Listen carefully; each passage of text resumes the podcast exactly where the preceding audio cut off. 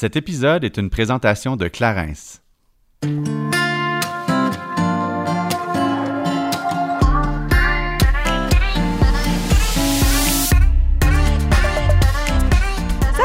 Ici Juliane. et Kate et on vous souhaite la bienvenue sur notre podcast Génération Sidechick où nous allons démystifier la réalité des femmes de notre génération. Cette folle décennie qu'est la trentaine, c'est avec humour et aucune censure que nous et nos invités allons vous révéler des faits croustillants de notre vie privée. Alors servez-vous un verre et restez à l'écoute. Cheers!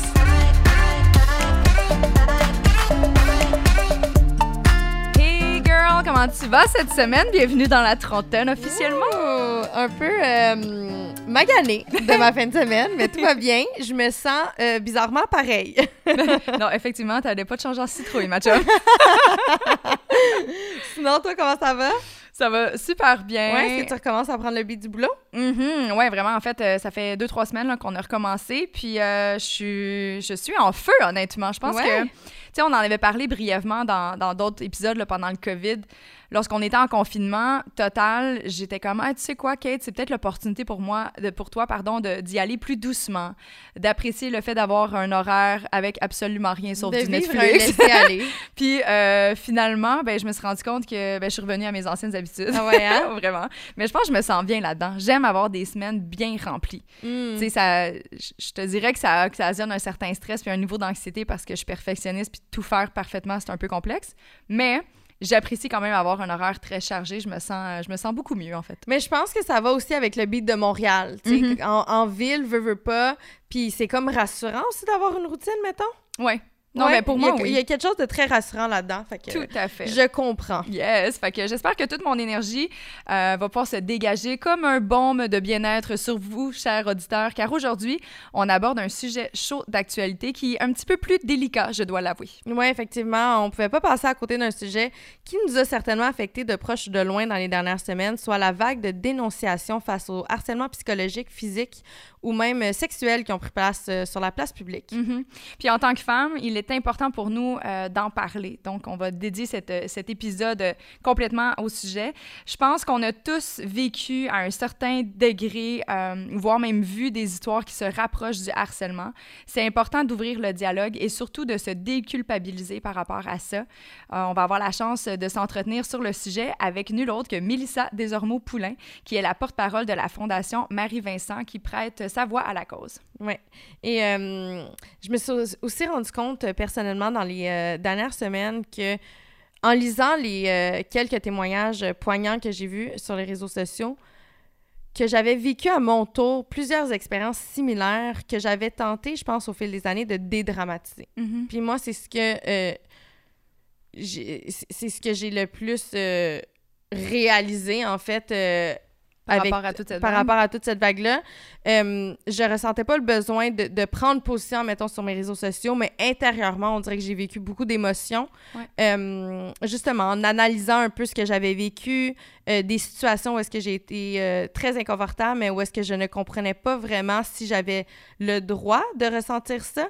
Alors, je pense qu'aujourd'hui, ça va être un épisode qui va euh, nous faire du bien, je pense, euh, parce que je pense que plusieurs femmes se sont retrouvées dans quelques situations un peu inconfortables, puis on n'a pas nécessairement eu le courage d'en parler. Oui, exact. Puis comme toi, ben, on en a déjà parlé euh, entre nous, mais j'ai également pris conscience de plusieurs situations euh, dans lesquelles j'ai été inconfortable et Mhm. que à ce moment-là, j'en avais pas la conscience que c'était inacceptable. Donc, tu sais, je pense que c'est important aussi pour le futur, pour se permettre de, de prendre position et de s'accorder davantage de respect, d'être capable de dénoter ce qui est acceptable ou non pour soi et euh, de pas s'empêcher de prendre parole puis de, de se donner un peu de courage. Donc aujourd'hui, c'est un mouvement de solidarité qu'on veut. Ouais, puis aujourd'hui, on ouvre le dialogue afin d'essayer de nous en apprendre davantage sur le sujet, Mhm.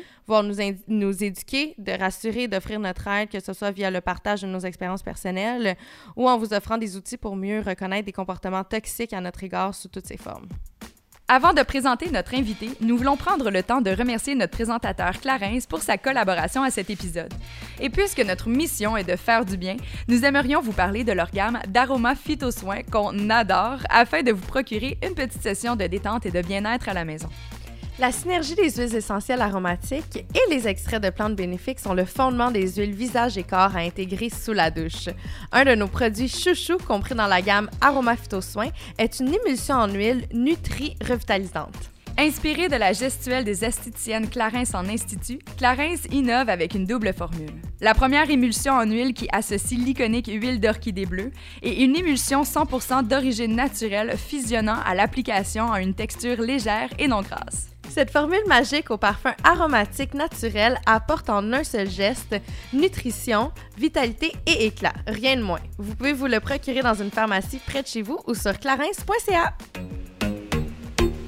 Elle avait à peine 9 ans lorsqu'elle a fait ses débuts comme actrice dans le téléroman Jamais deux sans toi. Que vous l'ayez vu au cinéma, à la télévision ou même au théâtre, le talent de Mélissa Desormeaux-Poulain se mérite aujourd'hui plusieurs mentions de reconnaissance, dont la nomination pour meilleur rôle féminin, série dramatique saisonnière, en plus d'être nominée comme personnalité féminine de l'année dans le cadre de la prochaine édition du Gala Artiste 2020. Maman de deux jeunes filles, elle est une femme de cœur et dévouée. Porte-parole de la Fondation Marie-Vincent, elle prête sa voix à des causes qui lui sont chères. Il nous fait vraiment plaisir de la recevoir en studio aujourd'hui et d'avoir l'occasion de papoter entre femmes. Allô, Mélissa, comment vas-tu? Allô, ça va très bien. Merci de me recevoir. Ça me touche. Ah, merci d'avoir accepté notre Nous autres- invitation. Nous autres, ça nous touche que tu sois ici. Oui, vraiment. Tout d'abord, euh, ben, félicitations pour tes nominations. Mais c'est drôle parce que la personnalité de l'année, là, ça me fait toujours rire parce que j'ai quand même l'impression qu'on me connaît pas tant.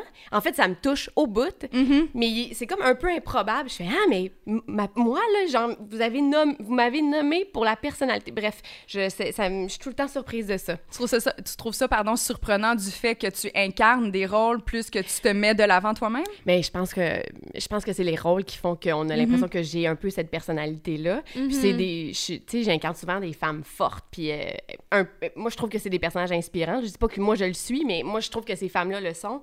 Euh, fait que je pense que c'est un peu ça qui déteint sur « on pense que je suis comme ça Euh, Mais j'essaie quand même d'être assez secrète sur ma vie personnelle.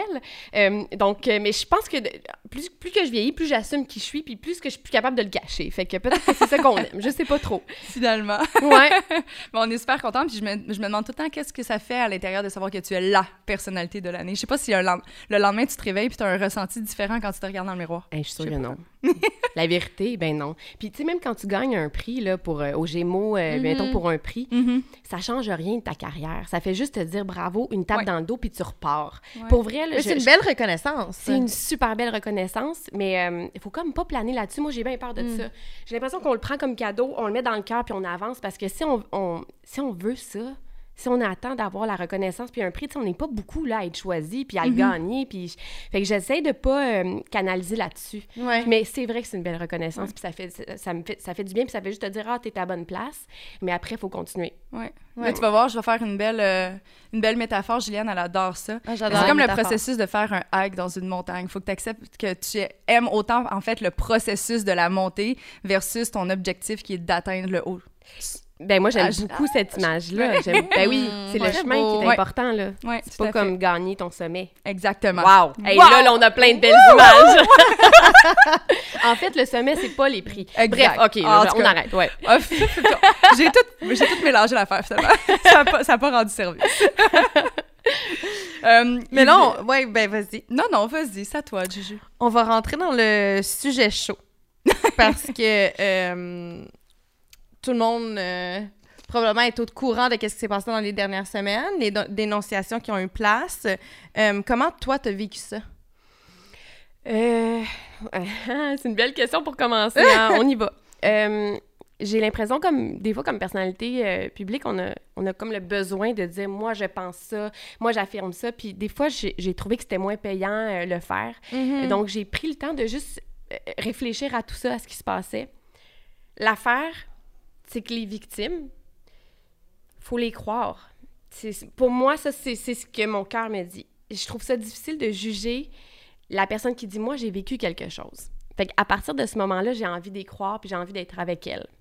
Après, le rat de marée que ça a fait, je trouve ça épeurant. Je, je me demande, on va jusqu'où, puis, puis pourquoi, qu'est-ce qui se passe là, ces temps-ci dans l'air pour qu'on ait le goût de mettre autant de limites comme ça? Je pense qu'il faut vraiment qu'on on a des graves problèmes à régler, puis je pense que c'est là que ça se passe. Il y a la pandémie, on a eu le temps de s'asseoir puis de faire, oh, qu'est-ce que, comment ça va moi? Je pense que ça, ça a aidé à ce cheminement-là. Oui. Mais euh, je cacherai pas que ça me fait quand même peur. Mais à quel niveau que ça te fait peur? Euh, ben, on va aller jusqu'où maintenant? Tu sais, la dénonciation, c'est la chose qui est la plus importante. Mhm. Après, c'est quoi la limite? Je veux pas diluer le message de la victime. Moi, c'est ça qui me fait peur. Si tu règles euh, des chicanes euh, de, entre amoureux, je parle pas de ce qui se passe, mais je parle que si on a le goût de régler des affaires, euh, c'est pas tout le temps la, la belle place. Le Facebook puis Instagram, c'est pas tout le temps la place, à mon avis. Mhm. Puis là, je vais parler pour les enfants. Quand il se passe quelque chose avec les enfants, il faut qu'il y ait une dénonciation à la police. Sinon, on, ils peuvent pas avoir un traitement qui sont faits pour eux. Fait, qu'à partir de là, quand, on parle des enfants, pour moi, c'est bien important de dénoncer, puis d'aller à la police, puis d'aller à la DPJ. Après ça, quand on est adulte, on fait ce qu'on veut avec ça. Mhm. Mais, euh, ouais, c'est comme un raz de marée. Un gros raz de marée. Ouais. Vous autres, vous en pensez quoi?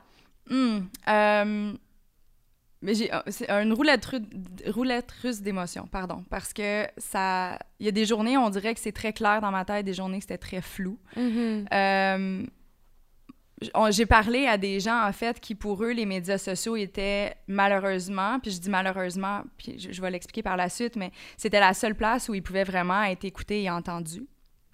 Euh, c'est pour ça que je, je comprends des fois c'est peut-être pas les meilleures façons d'être faites, mais c'est pas nécessairement des personnes qui ont pas essayé de prendre d'autres moyens avant. Complètement. Et ça, les gens sont pas au courant. Fait que c'est- Mm. je trouve ça difficile des fois d'avoir des personnes qui vont les attaquer en disant voyons donc, tu veux juste faire un, tu veux juste faire la une euh, des journaux, etc. parce que tu as besoin d'attention, parce que si, je comme faut pas oublier que c'est une victime. Puis ça lui fait sûrement pas plaisir de raconter son histoire qu'il a au bout du compte blessé, tu sais. Fait que là-dessus, tu sais, pour moi, je, je suis très empathique, disons, parce que j'en ai entendu, j'en ai vu, puis je, connais leur histoire personnelle et je sais que, OK, tu sais, il était rendu là, fallait qu'il fasse de quoi. Euh, et d'un autre côté, moi, ça m'a beaucoup atteint, puis Juliane et moi, on s'en est parlé, euh, évidemment, parce qu'on est des amis, euh, on fait pas juste le C'est podcast. toi qui m'as débriefé aussi. Oui, je l'ai débriefé parce qu'il était en vacances, puis il était complètement déconnecté Ouais, qui j'étais en passait. camping pendant deux semaines, fait que j'étais complètement déconnectée. Ouais, puis là, sachant que, tu sais, je suis influenceur euh, sur les réseaux sociaux, j'ai Les gens avaient des attentes. une couple là. d'abonnés, admettons. Euh, les gens avaient des attentes face à moi. Puis je me Toi, faisais... Tu te sentais comment par rapport à ça? Mais sentais- au début, c'est parce que je comprenais pas qu'est-ce qui se passait. Fait que je recevais des messages qui m'attaquaient, en me disant pourquoi tu prends pas position, tu devrais prendre position, profite de ta plateforme pour faire du bien. Puis là, j'étais genre, mais je comprends pas trop. Puis tu sais, j'aime recueillir un peu euh, de l'information avant de, de, de me lancer dans un sujet. Et puis c'est primordial, en Ben fait. oui. Mais oui, Ben oui, je te effectivement. comprends. Alors, j'ai comme pris un espèce de step de recul. On s'est parlé, moi, Cathy, puis elle m'a comme débriefé un peu. Mais même à ce moment-là, je me sentais pas assez à l'aise. Parce que oui, j'avais les paroles de Cathy, mais j'avais pas vraiment de fondement. Je savais pas. Fait que, il a fallu que, genre, je prenne un peu de recul, puis je l'ai pas encore fait. Pour être honnête, sur les réseaux sociaux, j'en ai pas encore parlé. Euh, Personnellement, je sais pas si ça me tente d'en parler. Mhm. Je suis prête à en parler avec mes amis, avec ma famille, d'ouvrir la discussion. Je pense que c'est important de le faire. Mais toi, tu parles de la vague de dénonciation ou de comment toi, comme fille, tu vis cette affaire-là? Mhm. De quoi tu parles que tu n'as pas envie de parler? De, de, de, de la vague de dénonciation. Ouais, de prendre position par rapport Ouais, à cette vague-là. exact- ex-. Exactement. Euh, Puis d'un autre côté, je- on dirait que, tu sais, admettons- aujourd'hui, je suis dans mon petit cocon, c'est mon podcast, je serais à l'aise de parler peut-être des expériences Ah, que toi, tu as vécu. que moi, j'ai Mhm. vécues. OK. Mais euh, sur mes réseaux sociaux, non. Je j'ai pas. Je je pense pas que j'ai cette force-là, mettons, de- d'en parler aussi ouvertement. Euh, aussi, tu sais, en stories, 15 secondes sur Instagram, je pense pas que c'est. euh, C'est. c'est c'est optimum. Tu sais, ça l'a pas. Ben, je dis pas que ça n'a pas sa place. Si toi, tu trouves. euh, tu trouves ça bien d'en parler de cette façon-là, you go girl. Moi, personnellement, j'en ai j'en aurais trop à dire pour me limiter en 15 secondes à vraiment dire Ouais. toutes mes pensées. Mais je pense que tu as raison. Mm. Puis, tu sais, il n'y a pas rien qui est noir, puis il n'y a pas rien qui est blanc. Mhm. Puis souvent, quand on écrit quelque chose en 15 secondes, ben, c'est juste ça qu'on voit, puis après, ça s'envole. Mhm. Est-ce que ça fait vraiment la différence? Je ne le sais pas. Par contre, l'affaire que j'ai trouvée, c'est qu'il y a eu comme un rassemblement Mhm. avec les filles. Ouais. Il y a comme une force Ouais. qu'on se fait, hey, les filles, on s'aime entre nous. C'est quoi cette affaire-là de compétition? On se protège. C'est il faut qu'on fasse attention à nous. Moi, j'ai senti ça beaucoup, un mouvement de solidarité envers les femmes. Et ça, là, ça me touche tellement. c'est comme ça que je me sens. J'étais comme, ben oui, moi, mes amis, c'est mes sœurs, mais toi aussi, t'es ma sœur. Je, je suis une louve, mais pour notre meute de louve, là, pas, pour, euh, mm-hmm. pas pour juste pour moi. Mm-hmm. Puis, tu sais, on parle, on parle des femmes, mais il y a beaucoup d'hommes aussi qui sont là-dedans, qui ont été victimes. Puis ça, on en parle moins.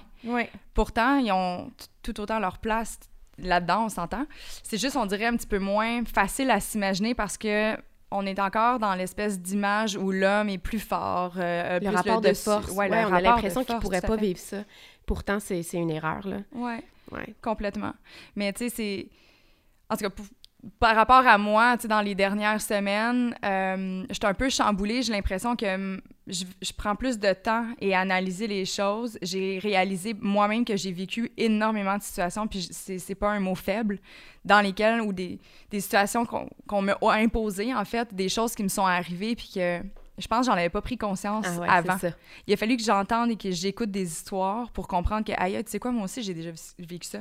moi aussi, il m'est déjà arrivé ça. OK, c'était pas normal, finalement. Oui, exact. tu te rends compte que c'est pas normal, mais on a tellement l'impression que c'est normal parce que la personne qui te fait vivre ça, mm elle veut que tu, tu penses que c'est la bonne chose. Ouais. C'est ça qui se passe. Oh mon Dieu, mais, c'est vraiment ça. Parce que moi aussi, j'ai pris conscience justement de, de certaines situations, puis je me suis dit à ce moment-là, quand je l'ai vécu, j'avais l'impression que c'était anodin. Je savais que je, que, je vivais un, certain inconfort, mais je pouvais pas vraiment le verbaliser. Puis d'entendre des femmes se prononcer là-dessus, puis raconter leur histoire, je me suis dit, OK, ben je peux mettre un mot là-dessus, puis ça s'appelle, c'est une forme d'harcèlement. Que ça soit psychologique, euh, sexuel ou autre, mais c'était une forme d'harcèlement que j'ai mmh. vécu. Ouais. ouais. Puis étant donné que cette vague, on va parler encore de la rester sur la vague de la dénonciation, mais mm. étant donné qu'il y en a beaucoup qui, en fait, il y a beaucoup de noms qui sont sortis dans le cadre du show business et tout ce qui est personnalité publique. Est-ce que tu as l'impression que les choses vont devoir changer, les mœurs, les façons de faire, pour que je sais pas, les gens se sentent peut-être plus en sécurité face à. Ben, moi, je pense que c'est déjà entamé. Moi, je pense que les garçons, je vais parler des garçons, mais peu importe. Là, quand ben, en fait, pour nous, c'est juste plus facile parce qu'on est des femmes. Oui, ouais, mais j'ai l'impression que tout est en train de changer. Présentement, c'est ce qui se passe. Puis souvent, pour revenir à la normale, il faut qu'il y ait un écart vraiment extraordinaire pour qu'on soit stable et équilibré. Je pense que là, on est de l'autre bord. Je pense que là, on est dans, on est plus capable. Mm On a levé le, drapeau. Euh, je sais pas si. Je pense que c'est juste un reflet de notre société. Je pense que quand on parle de monde qu'on connaît, ça touche toute la société, tout notre, euh, notre petit monde. Fait que je pense que c'est un miroir de ce que tout le monde vit. J'ai pas hmm. l'impression que les bureaux d'avocats sont plus sains que le monde du showbiz. non, je penserais pas. Fait que je, ouais, je pense que là, on a fait ça parce que c'est on veut démontrer quelque chose puis on veut que ça change. Mhm. Mais ouais, je pense que tous les milieux sont un peu malsains et par exemple, ce qui est positif, c'est que c'est en train de se changer assez rapidement, comme tout se passe rapidement, je trouve, ces temps-ci. Mais là, je trouve que les, les gars font des super efforts, et les filles aussi, là. Mm-hmm. On est tous conscients de ça.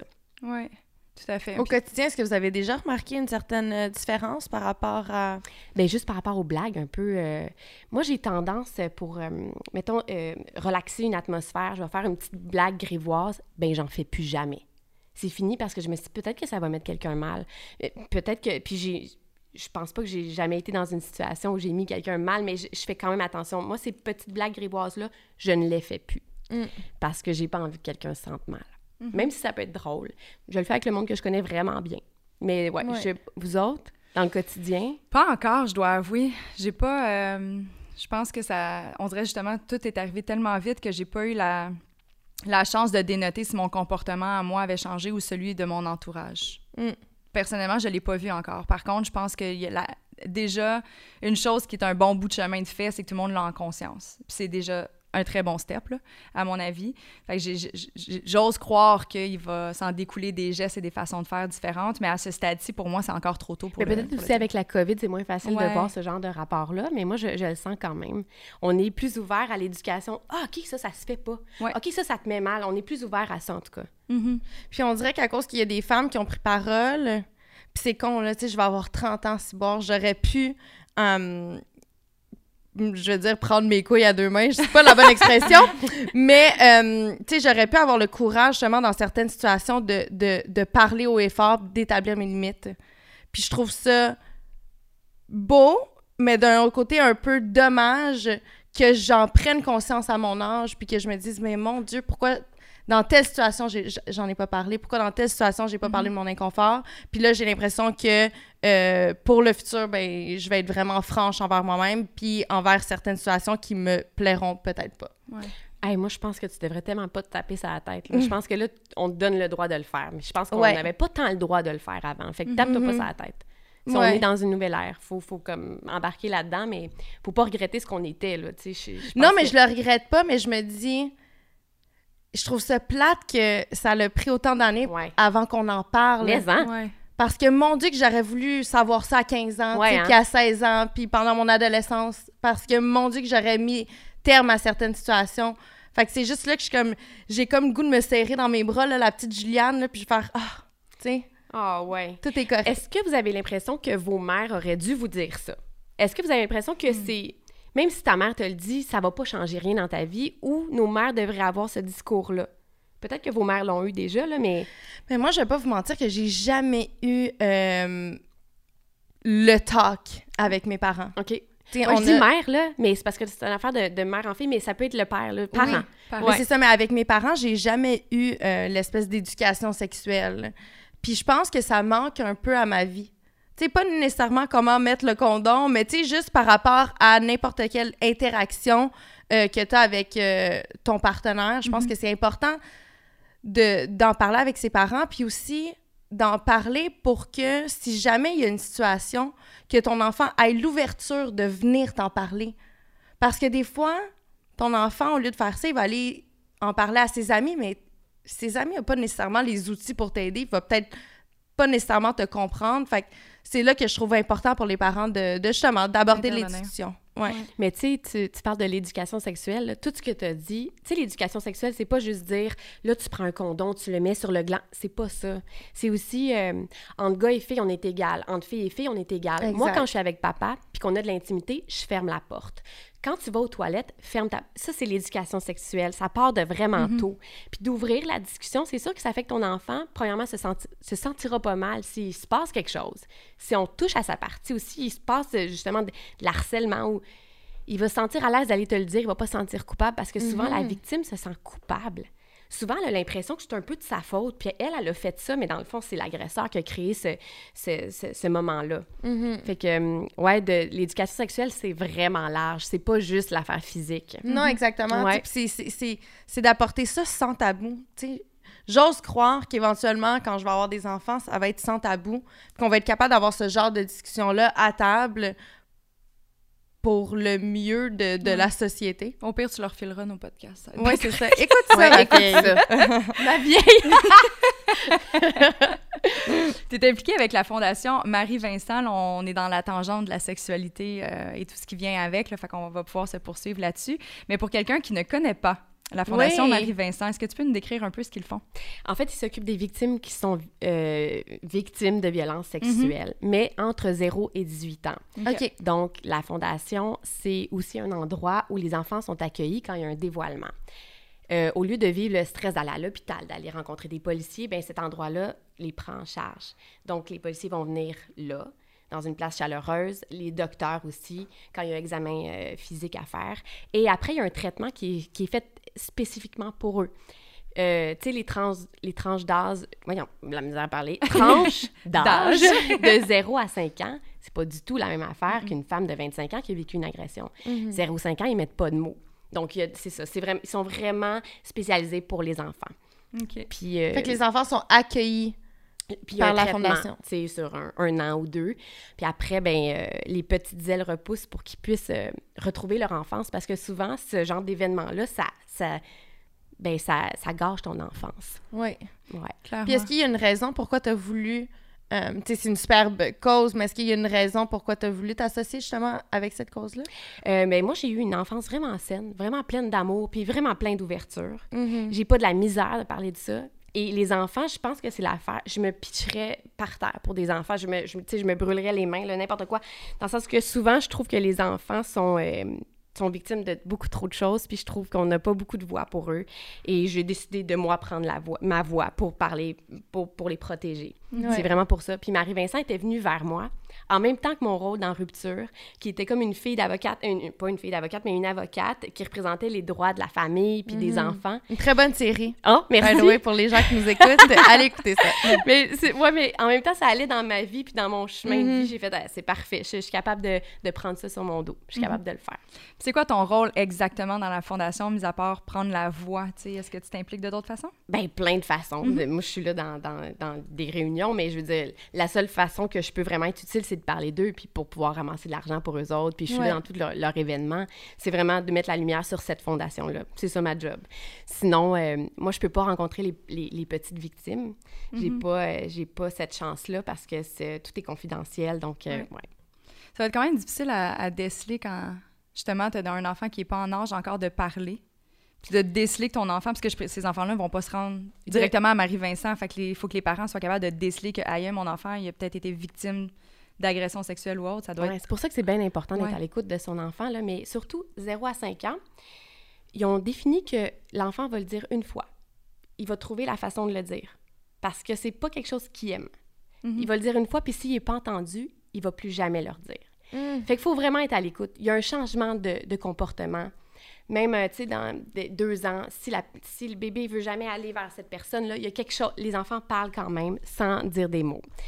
Fait que Marie-Vincent est comme spécifiquement euh, euh, expert là-dedans. Euh, mais oui, il faut vraiment être à l'écoute. Mhm. De là, l'importance d'ouvrir les oreilles puis d'ouvrir la discussion. Tout à fait. Puis est-ce qu'ils offrent aussi un volet, je dirais, éducatif pour les parents, justement, pour être capable de déceler ce genre de code, de signes qu'un enfant pourrait? Euh, oui, tout ça, mais aussi pour la prévention, là, tu sais, Mhm. l'éducation sexuelle, euh, les rapports égalitaires. Euh, marievincent.org, on, on peut aller voir, puis il y a comme plein de programmes. Et il y a le petit programme Lanterne pour les enfants de 0 à 5 ans qui est extraordinaire.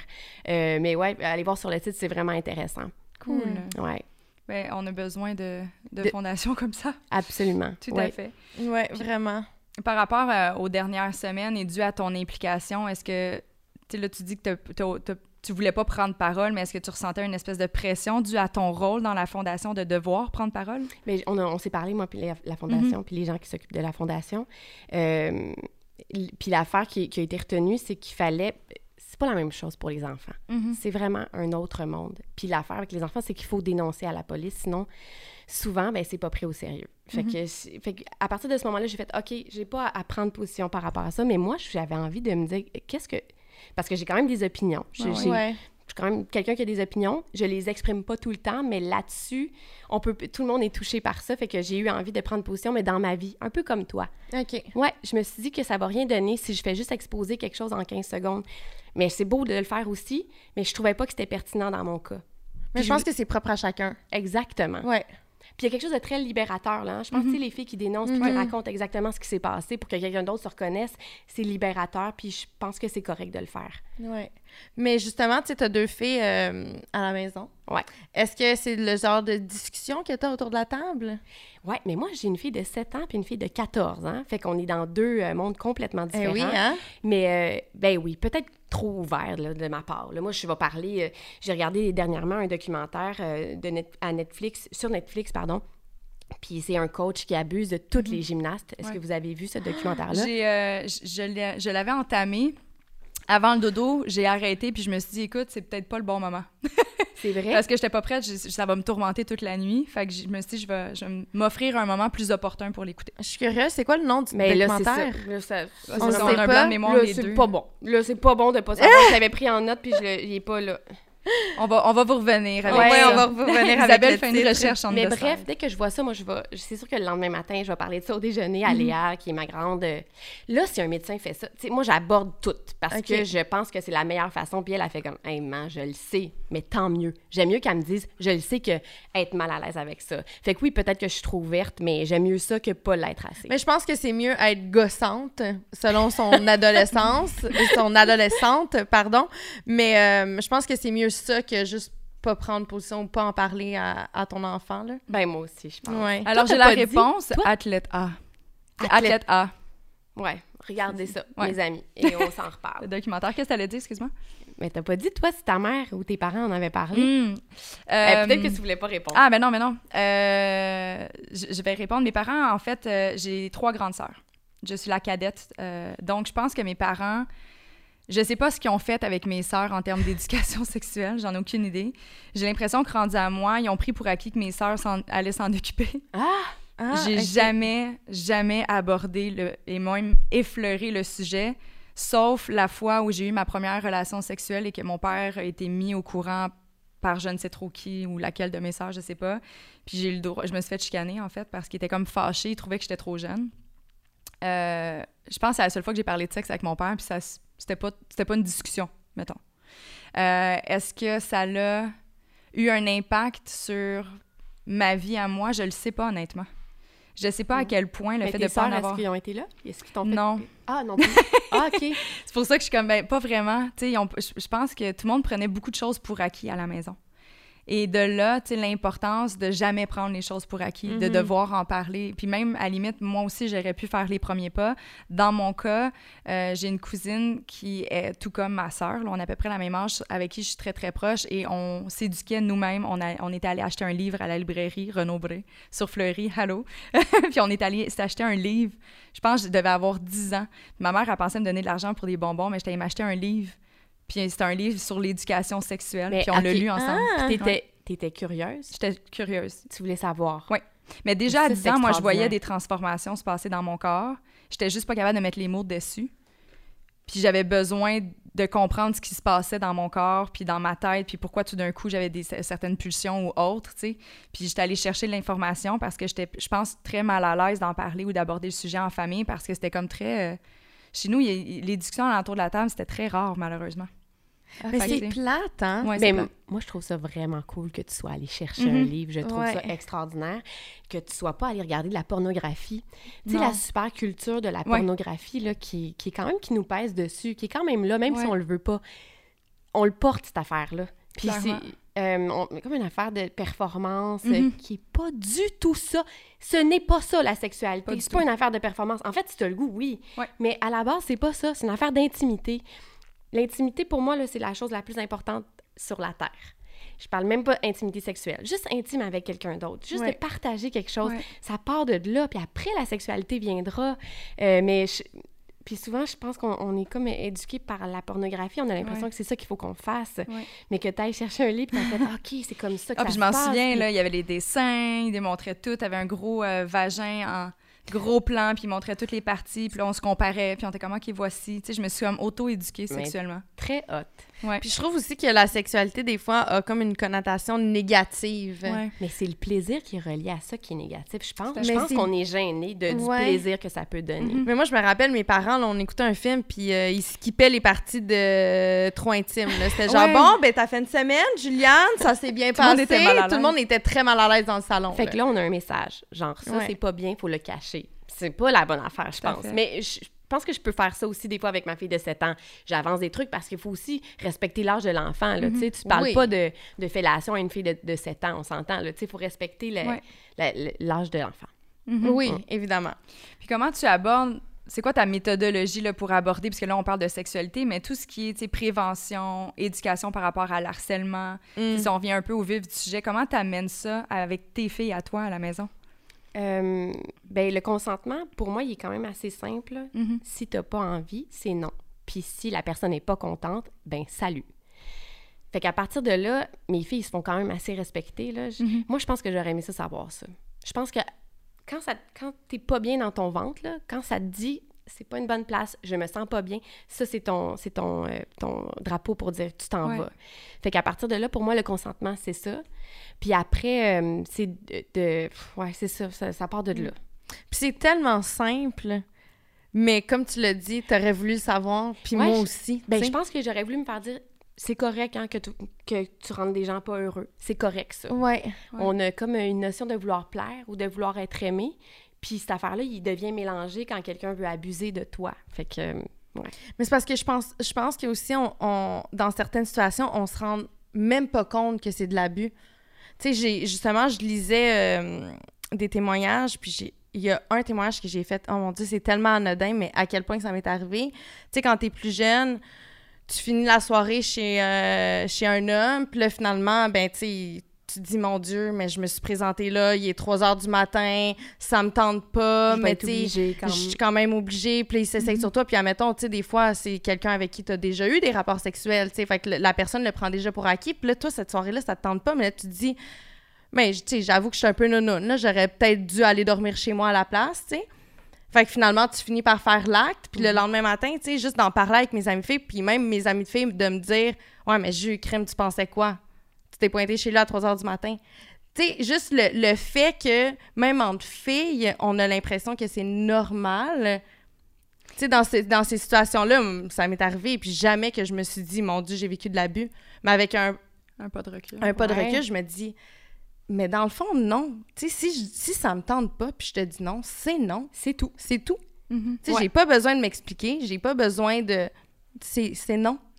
Penses-tu dans cette direction-là, alors aujourd'hui, plus que jamais, il va falloir faire attention, tu sais, de pas laisser une espèce de zone grise, justement, tu sais, si tu le sais que la majorité des hommes, si tu vas chez lui à 3 heures du matin avec un verre dans le nez, s'attend à coucher avec toi, ben tu prends pas le risque d'y aller si jamais toi, ça te tente pas?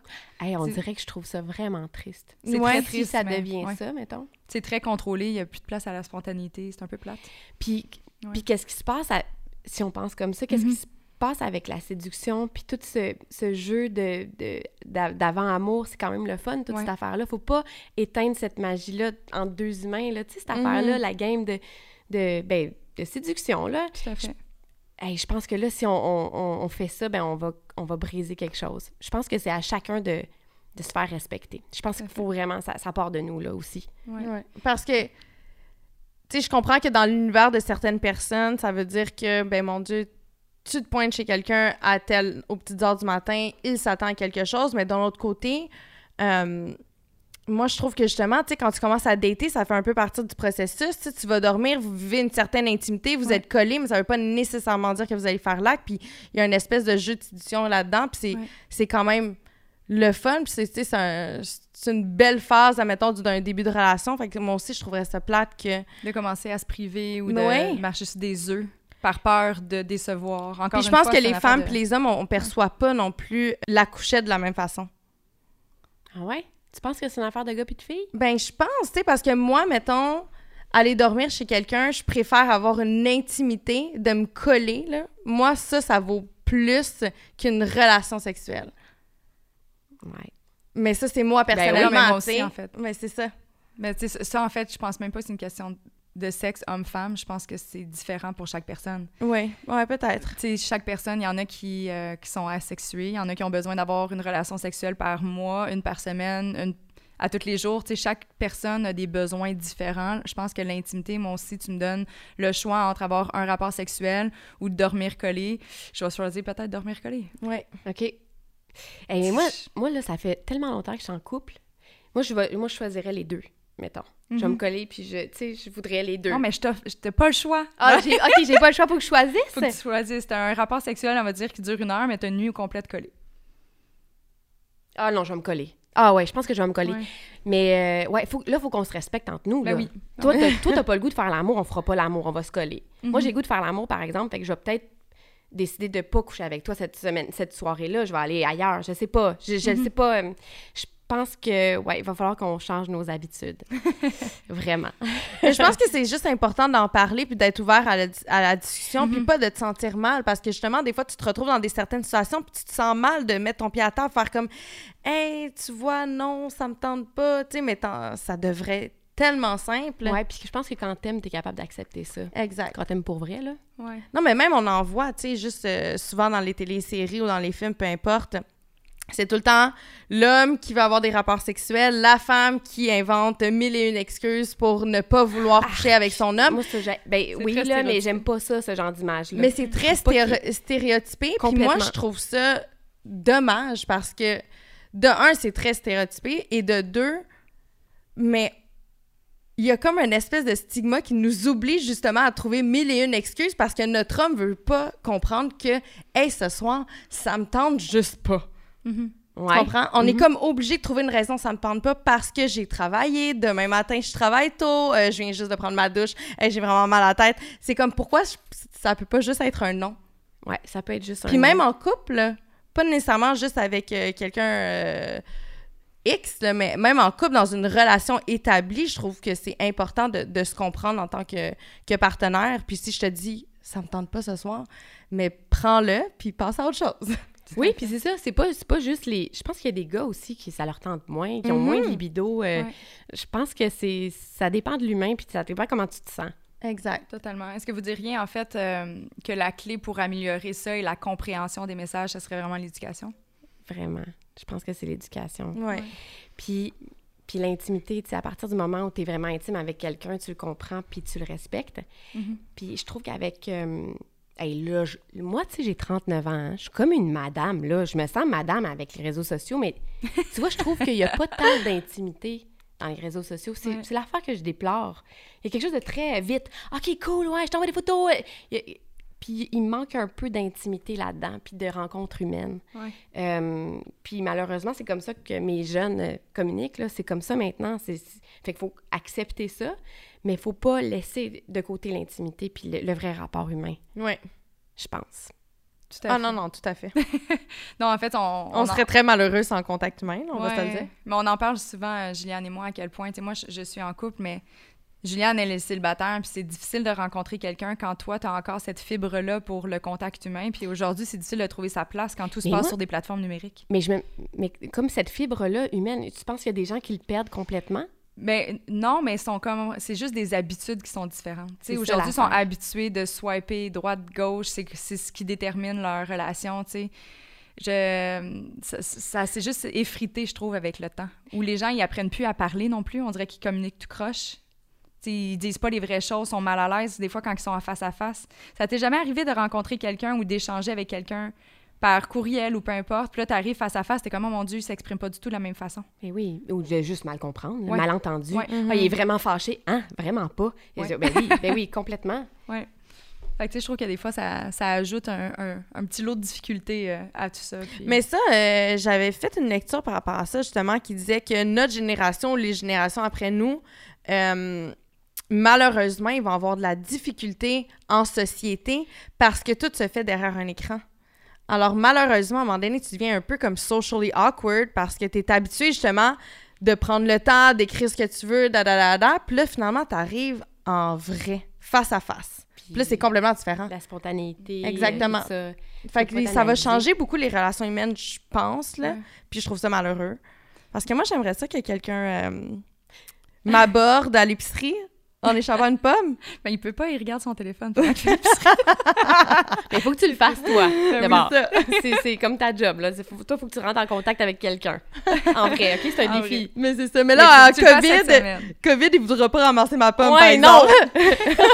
Puis tu le verras pas tant ouais, c'est ça. avec un masque. Mais c'est correct, les yeux, ça parle. Oui, je Ouais. pense aussi. Mais je pense que c'est un, c'est un point intéressant, en fait, le fait de, justement, aujourd'hui, les gens ont des réflexes où tu disais que la société va en souffrir, du, un article que tu as Mhm. lu, mais je pense que c'est encore d'autant plus important de bien éduquer avant de, l'image est grosse, mais de relâcher ces gens en société. Parce qu'ils sont pas habitués d'interagir avec l'humain, c'est facile de déroger de ce qui est acceptable et non acceptable, tu sais. Complètement. C'est pour ça que c'est important que l'école recommence. non, non, pour vrai, je vrai. pas. Faut Ouais. que nos jeunes soient ensemble, là. Faut qu'ils arrêtent de communiquer comme ça. C'est là où tu... C'est aussi là où tu te découvres toi-même quand tu es Ouais. avec d'autres personnes en vrai, Ouais, je trouve. J'ai goût de faire un parallèle Euh, Vas-y, avec Tu l'éducation. vas-tu faire comme Vas-y. une image, comme au début, tu vas-tu dire euh, une métaphore? Ben, b- pas tout à fait, mais... euh, Fais la meilleure que moi, parce que... On- ça- c'est ça comme- comme beaucoup de pression, mais c'est Ah. vraiment un, petit parallèle. En fait, je veux juste dire que euh, c'est comme un peu au niveau de l'éducation. Tu sais, il y a beaucoup de monde, admettons, qui vont chercher euh, des baccalauréats, de maîtrise, etc. Puis là, finalement, ils se retrouvent sur le marché du travail, puis ils savent pas trop comment fonctionner Mhm. parce que tout a été tellement théorique pendant leurs études qu'ils sont pas tant autonomes Du côté euh, pratique. du côté pratique. Bon Fait parallèle. Bon Ah, parallèle. Oh, j'ai eu chaud. Et puis moi, là, OK, moi, je fais un autre parallèle avec ça. OK, j'adore. Moi, j'ai pas fait d'école. Moi, j'ai commencé mon métier quand j'étais vraiment Mhm. toute petite. Fait que j'ai vraiment appris sur le tas en regardant les autres, puis en, par euh, essai et erreur. Là. Euh, ça a été peut-être un peu plus euh, souffrant des fois, mais j'ai quand même pas fait d'école. Puis c'est comme ça que je marche par instinct. Puis je pense qu'on devrait marcher par instinct. On, Ouais. on- on- faudrait s'écouter un peu plus, là. Ouais. Canaliser de l'intérieur un petit peu plus, là. Ouais, plus que de l'extérieur. Puis le regard de l'autre, il est pas si important que ça, finalement. Mhm. Quand t'es bien avec toi, là, ça change la... Hey, j'ai l'impression de dire des phrases, là, des grosses phrases gommantes, mais je le pense pour vrai. Le regard de l'autre, c'est pas ça qui va te nourrir puis qui va te faire grandir. Il est le fun, mais c'est pas... Faut pas canaliser là-dessus. Tantôt, tu mentionnais le fait de « Oh my God, il est temps que les enfants retournent à l'école. Hey, mais Ah c'était oui. pas pour un break! Ah, mais non, non, non! Mais c'est là, que- c'est- c'est- là, c'est là que je voulais m'en aller C'est aussi. une belle... euh, Wow, tu fais bien On ça, sur le sujet du jour. Euh, on parlait aussi d'enseignement. Tu sais, il y a beaucoup de... Aujourd'hui, tu la mère est de moins en moins à la maison comme jadis. Aujourd'hui, les, les- les deux parents travaillent, ils ont des horaires chargés, etc. Les enseignants de nos enfants prennent une énorme place dans le volet éducatif. Sachant que ton père, toi, il a fait carrière en enseignement, est-ce que tu l'as vu aller? Est-ce que tu penses que c'est réaliste pour un enseignant de s'ajouter cette tâche-là aussi, puis ajouter le volet éducatif sur l'harcèlement et tout ce qui vient avec? Euh, je vais répondre en deux, Ouais. euh, en deux volets. C'est une longue question, t'as le droit. Je pense que, Ouais. je pense que c'est bien important que Ouais. ça soit dans le programme. Je pense qu'il faut que ça soit là. Je pense qu'il faut que les profs en parlent parce que si le papa ou la maman est mal à l'aise, ben le prof va le faire. C'est Mhm. pas ses enfants. Il, va, il y a comme une, une distanciation. Je pense que c'est important, mais ça enlève rien à la job des parents. Il n'y a rien qui va égaler ta job de parent, pour moi. Mhm. Les, les profs, là, ils font ce qu'ils ont à faire, puis ils font une job extraordinaire. Il y en a déjà beaucoup sur les épaules. Mhm. Je pense pas que c'est à eux de faire ça, mais ça serait le fun que ça soit dans un programme, par exemple. Ça serait le fun que, que l'éducation sexuelle soit là. Oui, Mhm. l'harcèlement, mais aussi l'éducation sexuelle, là, clairement. là. que ça soit là comme ça, pour les parents qui sont plus mal à l'aise, ben les enfants seraient quand même au courant. Mhm. L'avez-vous vécu, vous, l'éducation sexuelle à l'école? Euh, moi, moi, je l'ai eu quand même, Ah, toi, mais, tu l'as mais eu? en secondaire 2 et Ouais. 4. Ouais. OK, toi, Un cours de biologie secondaire 2, je pense aussi, mais c'était très axé sur le système reproductif et comment mettre un condom. Oui, c'est moi aussi. Hein? Moi, c'était mettre- que ouais. ça. Mais moi, c'était dans mon cours de biologie. On avait un cours sur la sexualité. Puis là, tous les enfants, on était bien excités. Ben oui, c'est la grosse comme c'est le cours aujourd'hui. Mais euh, non, c'était exactement, c'était euh, comment mettre un condom et euh, le système reproductif. C'est tout. C'est tout. C'est tout. Mais moi, je pense que ça devrait être même au primaire. Ben oui. On parle primaire, là. Vous autres, c'était secondaire? cette Ouais, affaire-là? secondaire. de- ouais. Moi, c'est en secondaire 3. Je pense qu'on devrait en avoir tous les années, tout le temps. En parler un peu. Ben oui, parce que ah, puis il faut aussi tu sais prévenir le, le coup, tu sais notre corps, nos pulsions, ça, ça, ça prend place dès un bas âge. Là. Je l'ai parlé pour moi tantôt, c'est arrivé euh, à l'âge de 10 ans, 9-10 ans. Je commençais déjà à sentir des changements. Mais il faut toi, t'étais super gâtée d'aller chercher un livre, mais il y a plein de petites filles qui sont sûrement pas allées chercher les Ouais. réponses. Ben, que c'est ma nature curieuse. là, ils ont comme accès à Instagram puis tout, fait que ça peut devenir un peu dangereux. trouve. mais je pense que ça, ça m'a protégée. Tu vois, aujourd'hui, je pense qu'en d'autant plus, il faut renforcer le, le volet éducatif à l'école puis le réintégrer de façon euh, cohérente au primaire, plus jeune, parce que justement, aujourd'hui, il suffit d'un piton puis tu tombes sur n'importe quel type de contenu. Tu quand, quand j'ai parlé... pornographique, là. Exact. Ben oui. Mais c'est ça, t'en faisais référence tantôt, puis je dis honnêtement, c'est sans aucun doute, je serais tombée là-dedans. Mais Internet faisait encore des siennes à se connecter, ça prenait une demi-heure. Fait que ça... T'osais pas parce que là, tu pouvais plus Tu effacer. l'espèce de bruit, oh là. mon Dieu! Voyons, On Cathy, qu'est-ce que tu... En fait, Internet était même pas encore dans la maison à cet âge-là. Ok. non! À 9-10 ans, c'était pas encore chez moi. Non. Ah, moi, je me rappelle quand, quand mes amis appelaient chez nous, puis ça fait... C'est moins subtil pour aller s'éduquer sexuellement à 11 heures le soir en cachette, tu sais. Mais maintenant, c'est très facile. C'est ça. Fait Mais que, c'est ouais, ça. vaut mieux bien l'expliquer. Hey, je vois des jeunes qui m'écrivent des fois sur Instagram, ils ont 10 ans. Ah ouais? Puis, si je peux me permettre, ben, de toute façon, c'est mon podcast, j'ai le droit de me, per- de me permettre. Si je peux. Vas-y. Euh, je trouve ça épouvantable que des jeunes de 10 ans aient accès à des plateformes telles que Instagram ou un cellulaire. Je trouve ça complètement absurde. Je sais pas si je viens de la vieille école, là, mais mon Dieu, ça n'a pas sa place. Vous savez même pas. Tu sais, je suis quand même une femme de, de, de, de 30 ans, puis tu sais, je mets du contenu qui me plaît, qui me parle, mais ça veut pas nécessairement dire que la, la jeune fille de 10 ans va comprendre les nuances dans mon contenu, tu sais. Fait que je suis comme, ah, des fois, je- ça me met mal. Je, je, je comprends. Mais il y a une pression sociale qui fait que tous les enfants ont un cellulaire. Fait que toi, t'es la mère pas cool qui dit non, tu n'auras pas de cellulaire. Ouais, effectivement, on peut faire ça. Ou tu gères vraiment bien puis tu as accès à tout ce que ton enfant regarde. Ouais. Mais ça demande du temps Puis ça demande. Ben, moi, c'est ça que je fais. Tu sais, ma fille a 14 ans. Ben là, 14 ans, mon Dieu, faut pas qu'elle m'écoute, elle va dire franchement. Mais je, je regarde pas tout ce qu'elle fait, mais, mais clairement que je suis une maman qui est présente. Mais quand elle a eu accès à Instagram, je voulais que son compte soit privé. Il y a plein d'affaires que, tu sais, on a mis des, des, des limites. Puis, euh, tu sais, il y a aussi Puis à quel âge que c'est arrivé? Euh, 12 ans. Quand même jeune. Ouais, 12 ans, mais pas accès à tout. OK. Puis nous autres, c'était pour la rejoindre aussi, si elle Oui. est mal prise. Il y avait ça aussi. Mais sa petite sœur de 7 ans, c'est très bien comment aller sur Snapchat puis de prendre des photos avec des filtres. Tu sais, ce genre d'affaires-là, euh, ben, il faut être là. Il faut être là comme parent. Tu peux pas laisser ça aller parce qu'effectivement, c'est Hmm. bien trop vaste. Ah, mon Dieu. Ouais. Toi, est-ce que tu te dis, hey, t'as 10 ans, est-ce que tu réponds à cette petite fille-là qui, te- qui te dit, t'es vraiment belle avec je sais pas quoi? Je sais pas ce qu'elle t'écrit, euh, la petite fille de 10 ans, mais. Mais ça m'est m'est arrivé une couple de fois de répondre, tu sais, souvent, mettons, les petites filles, c'est « T'es donc bien parfaite, euh, t'es mon inspiration et quoi que ce soit. » Tu sais, moi, ce que j'aime dire, c'est tu sais, on est toutes impa- parfaitement imparfaites, tu. Puis, j'essaie de, de renvoyer la balle, de, de, de, de lui donner un peu un espèce de soutien moral, que je peux dire, ou, tu j'essaie de, de, de, de l'encourager, ou peu importe.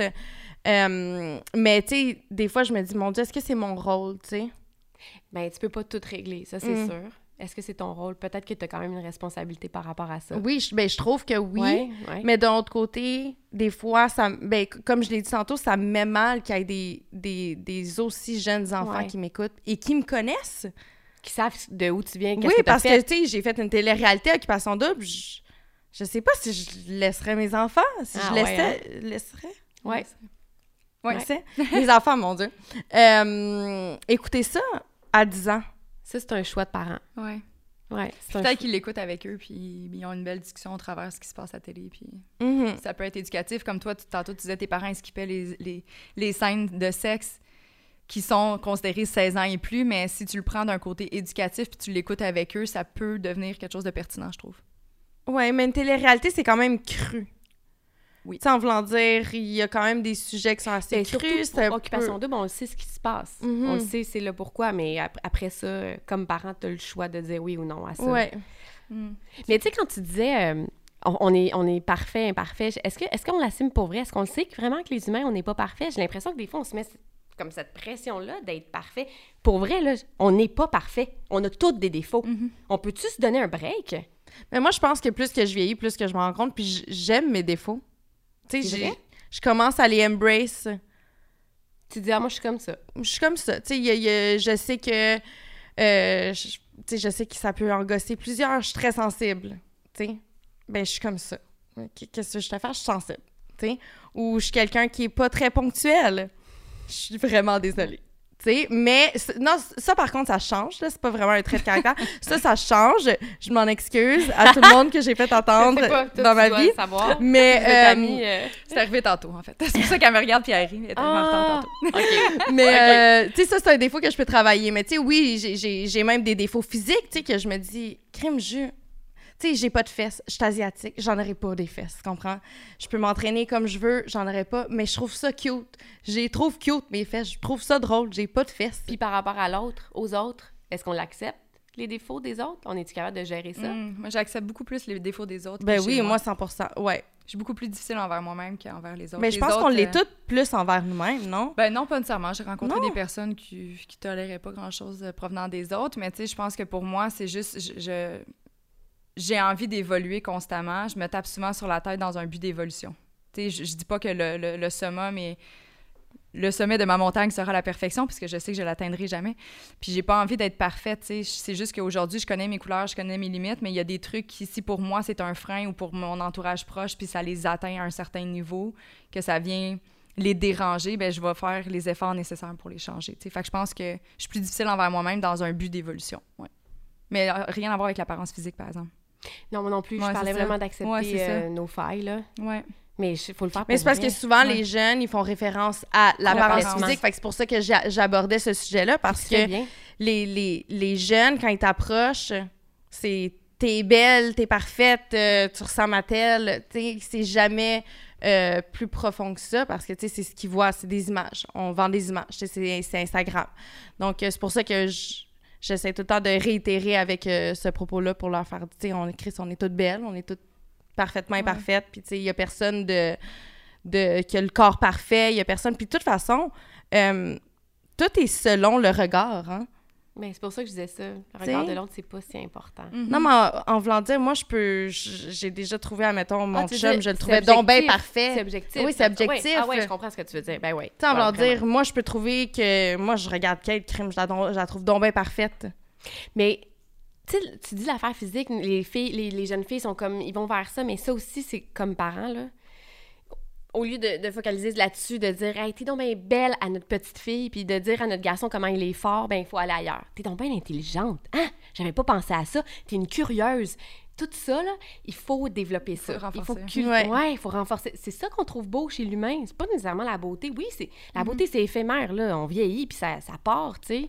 La beauté, c'est dans la tête. C'est ça qu'il faut montrer à nos enfants. 100%. Je pense, hey, voyons, C'est pour qui je me prends. Mais en tout cas, moi, je pense, j'essaie de faire ça Non, avec mes Mais on en avait parlé déjà, Ouais, je pense. par rapport à, à la confiance en soi. ouais, la confiance en soi, l'estime, l'image. euh, tu sais, comme pour ma part, chez moi, et- on m'a souvent trop, je trouve, valorisée par rapport à mon apparence physique. Ça a toujours été la belle Cathy, la belle Cathy, la ci, puis c'était tout le temps belle, ah, elle est donc belle, elle est donc bien ci, tu sais. Puis j'avais plein d'autres talents, tu sais. Que d'être belle, en fait, euh, être belle, c'est pas un talent, mais bref. Tu sais, j'étais bonne en sport, j'étais super intelligente, j'étais curieuse, j'avais plein de choses sur lesquelles on pouvait s'appuyer pour me valoriser. Mais pourtant, je pense que c'était pas pour mal faire, mais tu sais, souvent, j'étais la belle Cathy. Alors, avec le temps, ça me développé une espèce de pression envers moi-même à maintenir cette beauté-là. Puis dès que, exemple, tu sais, là, j'ai- j'étais arrivée dans la trentaine, oh, les hanches se sont développées, ah si, ah ça, puis là, je me tapais sa tête, puis j'ac- j'acceptais moins le changement, parce que comme, faut pas que je sorte du cadre, parce que si je m'en vais trop loin, je vais être moins valorisée, tu sais. Puis ça, c'est un peu fou. Puis on en avait parlé justement dans un autre épisode, parce que dans le- dans un volet éducatif, c'est important d'aller renforcer plein de couleurs différentes, tu sais, pour laisser place à une personnalité à se créer, mais avec différentes facettes, sais, pas juste taper tout le temps sur la même chose, là. Mais je pense que l'humain est attiré par la beauté quand même. Là. Mhm. Fait que c'est, je, peux comprendre cette affaire-là, mais il n'y a pas juste ça. Mhm. Puis pour faire un parallèle avec, euh, avec le sujet d'aujourd'hui, le renforcement positif de l'être humain en soi, euh, selon certaines études, vont venir réduire en fait les risques euh, d'harcèlement psychologique envers les autres, etc. Parce que plus tu vas être confortable et que tu vas solidifier la personne que tu es, que tu vas t'aimer, tu vas avoir moins de chances dans des cas conscients, on s'entend parce qu'il y a des gens qui posent des gestes de façon inconsciente, mais d'aller vers les gens ou de, de briser leur bulle de respect, justement, tu sais. Ça, ça a été prouvé. Fait que tu vois là-dessus, encore double raison d'aller euh, chercher un, un côté éducatif et de renforcer euh, la belle image de soi, mais pas juste pour l'apparence. Ouais. effectivement. Tout à fait. Puis, si on revient encore au sujet du jour, euh, puisque tu es maman de deux jeunes filles, est-ce que des fois tu as peur euh, de pouvoir euh, être témoin de trucs que tes filles pourraient subir? Mais c'est sûr. Mais tu sais, depuis qu'ils sont nés, j'ai peur qu'il se passe Mhm. quelque chose. On, on a peur quand on est maman, là. Euh, mais j'essaie de pas être là-dedans. Mais Ouais. c'est sûr que plus sont informés, j'ai l'impression de leur dire la même affaire, mais plus sont informés, Mhm. moins ça va arriver. Ouais. Mais on n'est pas à l'abri de ça, personne. Ouais, c'est sûr. J'essaie Ouais. de pas euh, de pas cultiver cette, cette peur-là. Mhm. Moi, j'ai envie de te poser la question, Ju. Parce qu'on a parlé beaucoup de témoignages, mais est-ce que toi, tu as déjà été. euh, t'as déjà assisté, en fait, à une scène qui serait considérée euh, de l'harcèlement aujourd'hui avec toutes les connaissances euh, que tu as? Ça se peut que ce soit non. Non. Non. Puis toi, t'en as-tu déjà vécu? Oui. OK. Mais j'ai été dans une relation très toxique. Mhm. Où est-ce que je pense que j'ai vécu certains trucs qui, qui ne qui ne devraient pas prendre place, mettons. Mhm. Euh, puis j'ai aussi eu quelques mésaventures justement avec des hommes quand j'étais plus jeune. J'en ai parlé sur un autre podcast Ouais. euh, récemment. Euh, puis c'était la première fois que j'en parlais à voix haute, puis je trouve ça très drôle. Là, ça va être la deuxième fois devant euh, un- une audience. Mais euh, quand j'avais 15 ans, justement, j'avais un, un- un patron qui avait le double de mon âge, donc il avait 30 ans. Et euh, à un moment donné, histoire courte, euh, il, me dit, est supposé de me rapporter au métro. Je viens de finir mon quart de chiffre, il est supposé de me rapporter au métro. Finalement, il me dit Ah, je dois faire l'épicerie. Fait que là, je suis comme, Ah, pas de problème. Je l'accompagne. Tu un peu naïf. Fait que là, je l'accompagne pour faire son épicerie, mais j'oublie qu'après l'épicerie, il doit l'apporter chez, chez lui.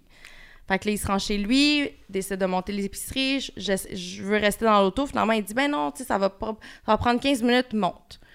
Je monte dans son appartement, très malaisée. Là, je, commence à être un peu inconfortable.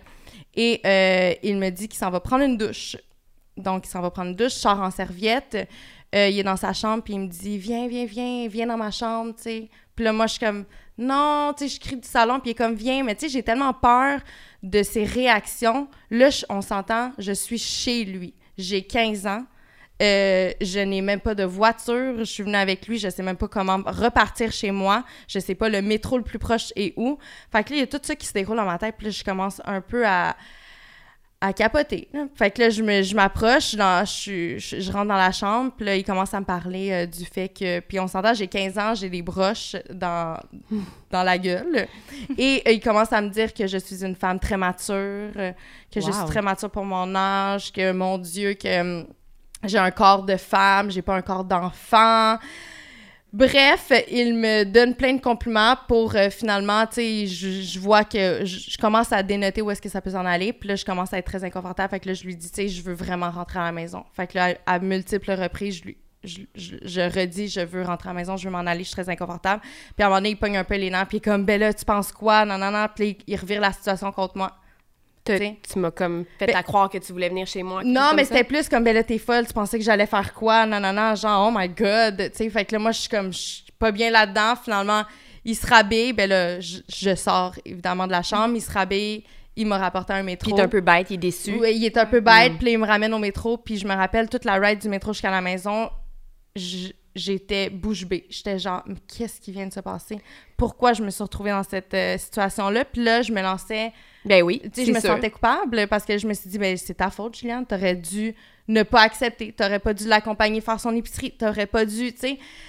Fait que puis aussi, c'est une personne en, en position d'autorité. Fait que, tu sais, tu sais jamais, en tout cas, C'est vraiment un super exemple Ouais. que tu as vécu. C'est vraiment ça, de la belle manipulation. là. Il Exactement. a bien fait ça. Mais tu sais, j'ai- rien vécu. Tu sais, puis moi, des années... Tu sais, j'en ai jamais vraiment parlé parce que je me suis dit, tu sais, j'ai pas vraiment... C'était pas un harcèlement sexuel. Tu sais, il s'est rien passé. Je me suis pas fait violer. Mais... Ouais, c'est pas vrai. C'est pas vrai qu'il s'est rien passé. T'as tout vécu ça, tu t'es senti coupable. Ouais. Et c'est vraiment, ça a vraiment été de, Mhm. de l'harcèlement. Ouais, vécu exactement. Tu sais, puis là, je, tu sais, je suis capable d'en parler puis faire comme, eh ben oui, tu sais, non. Puis je vous... Je, je souhaite à aucune jeune fille de se retrouver dans ce genre de situation-là, puis ça me met profondément en crise. Ouais. de savoir qu'il y a des hommes ou même des femmes qui euh, ont pas la conscience, tu comprends, puis qui peuvent mettre justement des, des personnes vulnérables dans ce genre de situation-là. Ça me met profondément, genre, ça me fâche. Tu disais, j'ai pas euh, porté la voix par rapport à ça parce que c'était pas un viol dans ta tête. Il y a pas des choses, aujourd'hui, je Mhm. pense qu'on on s'en rend compte aussi, c'est pas aussi drastique que le viol. Euh, il y a différentes façons. Puis, dans mes recherches, euh, il y a différentes méthodes, mais des fois, c'est très... C'est très en surface, c'est difficile à dénoter. Il y a le bullying qui rentre dans la catégorie de harcèlement. Tu sais, ça, on en parle depuis plusieurs années par rapport à l'éducation, les jeunes à l'école, etc. Tu as un harcèlement dit moral, c'est comme aussi un, un synonyme, un harcèlement collectif qui est appelé le, là je vais le dire comme il faut, le mobbing. Je dis comme il faut? Ah, je pensais que c'était mobbing. Mobbing, ok. mobbing, mobbing, voilà. Euh, puis là, j'avais comme envie de- d'en parler parce que moi, je l'ai appris honnêtement dans ma recherche pour faire l'épisode. Ben moi, Euh, grâce à toi, je sais c'est quoi. J'ai fait ma recherche aussi. Puis je trouve ça fou parce que ça doit prendre une place beaucoup plus qu'on se l'imagine. Vraiment. Ce qui est intéressant, euh, pardon, je- Ah, je vais non, non, non, mais c'est parce que je me dis, avant de rentrer dans le sujet, je me dis, on va, on- je vais expliquer un Oui. petit peu qu'est-ce que c'est. Le mobbing, en fait, rentre dans le harcèlement collectif et c'est spécifiquement en lien avec un environnement de travail. Donc, c'est... euh, c'est vraiment être la cible dans un environnement spécifique au travail, que ce soit les collègues, mais souvent, c'est des personnes qui ont une autorité euh, au-dessus, qui vont descendre ça, qui vont, ils vont comme monter un team contre toi, un peu comme le même principe qu'à l'école, tu sais, t'es comme, t'es pas Et de l'intimidation, ouais. l'intimidation. Mais là, ça va vraiment s'approprier et s'apparenter, en fait, euh, pour la- attaquer la personne que tu es, ton intelligence professionnelle, mais également ce que tu fais dans le cadre de ton travail. Fait que, c'est exemple, toi, ta tâche, je sais pas, je vais aller dans quelque chose de très simple, mais ta tâche, c'est de faire la distribution du courrier, ben là, ils vont, ils vont faire en sorte que de démontrer à quel point que tu fais pas bien ton travail puis que ton courrier est mal distribué ou etc. Moi, j'aimais bien la phrase, celle-là qui décrit processus concerté d'élimination d'un employé. Ouais. Fait que Oh. tout le monde se met contre Ah, cette personne-là. Exactement. Mais ce que tu es en train d'expliquer, mais il y a quelque chose de bizarre et je suis certaine qu'on a tous vécu ça autour de la Mhm. table sans s'en rendre compte. Tout à fait. Parce que c'est Ah, des êtres humains sains, là. Mais là, tout d'un coup, avec un groupe, on se laisse influencer, un peu comme le bullying, mais c'est pas la même chose. Non, c'est vraiment une, euh, c'est vraiment une atteinte par rapport au, au travail, tu sais. Les gens, ils veulent le voir partir, cet employé-là. Puis souvent, ce qui peut être la cause de ce que je, de ce que je comprends et ce que j'ai lu, c'est si, exemple, tu as un nouvel employé, que tu as des personnes qui ont un titre égal à toi, mais dû à ton expérience dans le marché du travail, par exemple, tu as un plus gros salaire. Puis là, les gens le savent. Fait que là, ça crée de la jalousie. Ça va, ils vont ils vont t'intimider par rapport à ça, de te faire co- comprendre et euh, te donner l'impression que tu mérites pas le salaire que tu as, etc., par, par rapport à X, Y, Z. Puis il y avait une histoire l'histoire de docteur Justine Sergent. Je sais pas si vous la connaissez. Que là, ça, moi, ça m'a comme. J'ai commencé à lire, puis là, quand, Ah tu, oui. quand tu t'en vas là-dedans, ça finit plus. Ouais. Euh, c'est une Québécoise, en fait, euh, Justine Sergent, une docteure qui s'est suicidée en 94 avec son mari parce qu'elle était, elle était victime euh, de mobbing, mobbing, je vais dire les deux façons parce que là, faudrait chercher sur Google le- le- cette, application-là, pardon.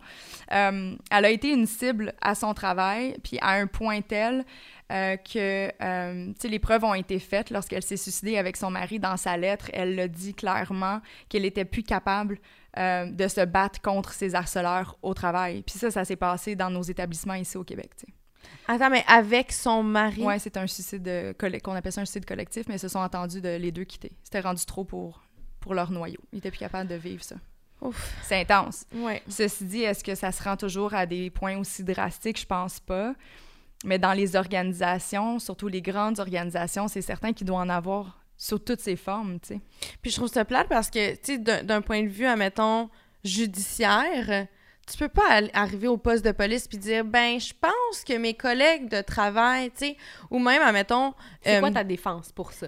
Comment a- tu fais pour te défendre? Non, mais juste euh, simplement quand j'avais 15 ans, puis j'étais euh, chez mon boss qui en avait 30, de quelle façon est-ce que j'aurais pu aller me plaindre au poste de police pour dire Hey, je viens de, vi- de vivre ça, je pense pas que c'est correct, mais j'ai pas de défense, il s'est rien passé en tant que tel, il y a pas de preuves physiques.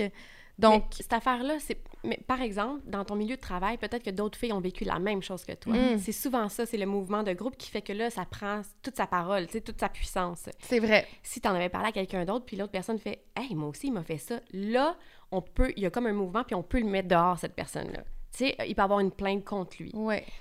Euh, hey, tantôt, je, tu- je voulais juste spécifier une affaire Ouais. par rapport au viol. Tu sais, on va jamais jusqu'au viol, mais euh, euh, j'ai un exemple à Marie-Vincent.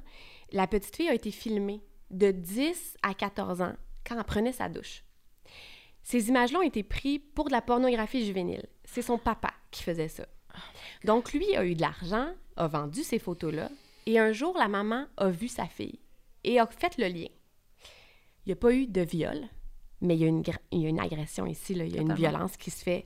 Tu perds- tu sais, de 10 à 14, ton corps change, il y a comme quelque chose, puis que ton père te fasse ça. Bref, ce papa-là a été euh, euh, euh, reconnu coupable, Mhm. mais c'est une agression sexuelle. Ça. Fait que, tu sais, on n'est pas obligé d'aller jusqu'au viol Mhm. physique. Tu sais, il y a plein de sortes de façons de- d'agresser quelqu'un. Bref, je voulais juste... euh, Mhm. Non, mais Non, merci pour la nuance. Ouais. Totalement. Puis là, entre-temps, j'ai eu la confirmation que faute d'orthographe Google, c'est mobbing. Ah, M-O-B-I-N-G. ah, c'est mobbing. J'étais comme, pourquoi mobbing? C'est, c'est, la, traduction. Ouais, Mais est-ce que toi, tu as déjà vécu ce- une forme d'harcèlement?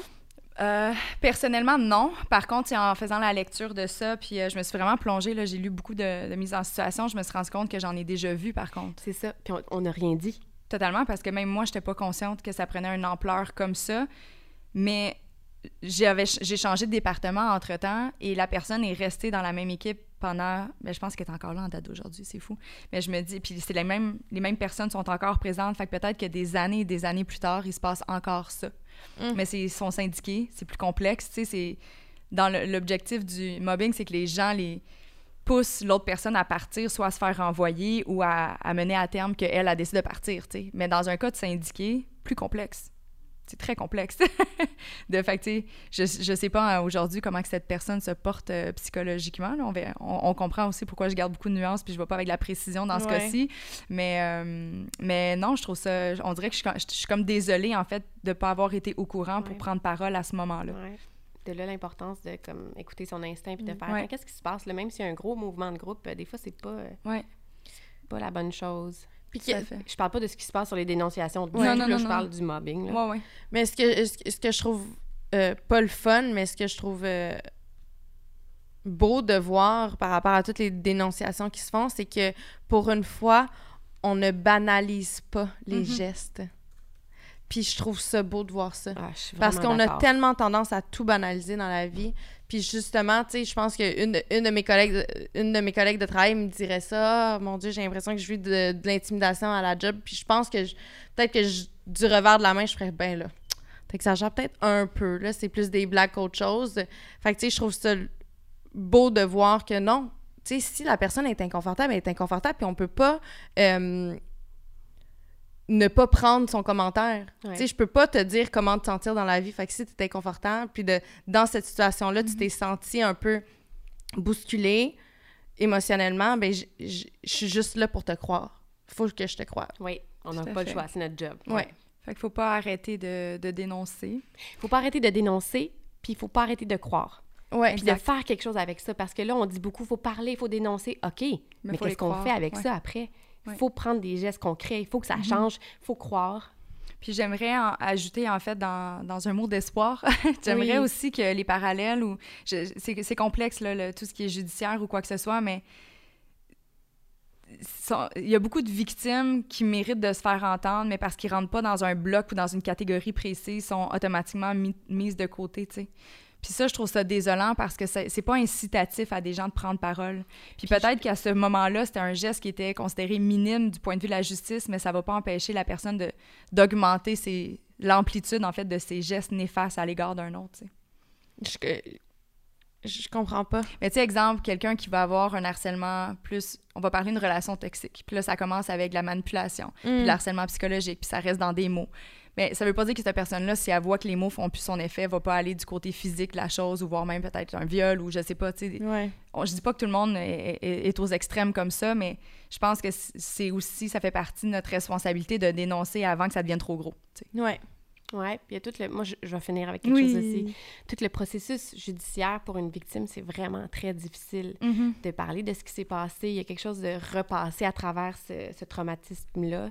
Euh, fait que je les trouve bien courageuses de faire ça. Peu importe ouais. c'est où, là, c'est très courageux. Tout à fait. Ouais. Très, très courageux. Mais je suis contente d'avoir eu la chance. On est contente d'avoir eu Oui. la chance d'échanger avec toi aujourd'hui. Vraiment. Merci, les filles. Euh, J'espère qu'on aura fait connaître Marie-Vincent à, à certaines personnes qui... qui J'espère. Oui, puis on, on va espérer qu'il y a de plus en plus d'organisations qui laissent la place justement aux victimes puis aux personnes qui ont besoin d'aide. Ouais. Merci à Puis vous. nous, on va être là pour, euh, pour leur tenir notre oreille. Notre tendre, Tendre? Notre oreille. Tendre notre oreille. J'ai un peu de la misère des fois avec les expressions. C'était En fait, elle les massacre toutes. Je les massacre toutes. Merci beaucoup, Lisa. Hey, merci, les filles. Merci. Wow, vraiment, là, je sais que je le dis souvent, mais méga coup de cœur pour Mélissa. J'ai vraiment trouvé que c'est une personne super généreuse euh, de son temps, de sa personne, et elle est profondément gentille et humble. Oui, totalement. On est super contente. Je pense que c'était un sujet qui était plus délicat, mais de- d'aborder ça avec, euh, avec Mélissa, je pense que ça, me- ça nous a fait du bien, en fait. Ouais, c'était comme rassurant. Oui, clairement. Puis Ouais. j'étais un peu euh, triste que, parce que Mélissa, elle avait un horaire chargé, elle devait quitter. Mm. Mais j'aurais tellement aimé ça, avoir l'occasion de papoter plus longuement avec elle. là. Honnêtement, Mélissa, tu reviens quand tu veux. Oui, vraiment. La Fondation Marie-Vincent a vraiment sa place. C'est important de sensibiliser et d'éduquer les jeunes face à ce sujet-là.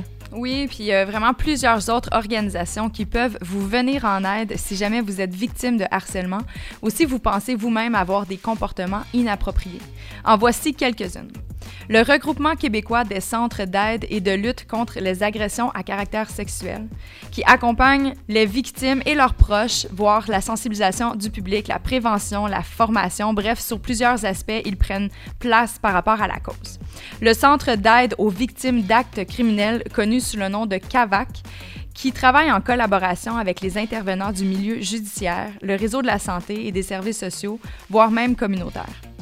Il y a également le Centre pour victimes d'agressions sexuelles, le CVASM, qui offre un espace d'accueil sans jugement pour les victimes, le Centre de ressources et d'intervention pour hommes abusés sexuellement dans leur enfance, le groupe Amorce, qui est un organisme spécialisé dans l'intervention en délinquance sexuelle.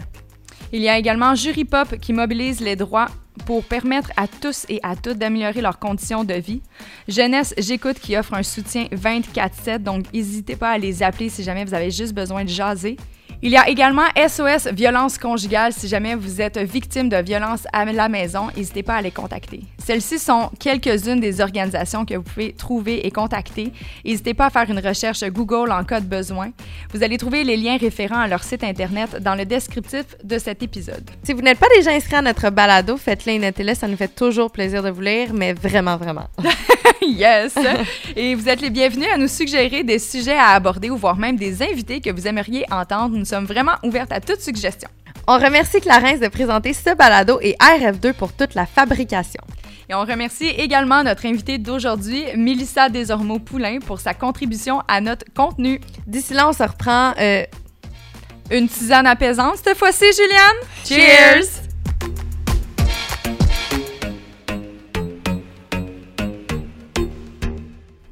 Ce balado est une coproduction Studio Kaji et RF2.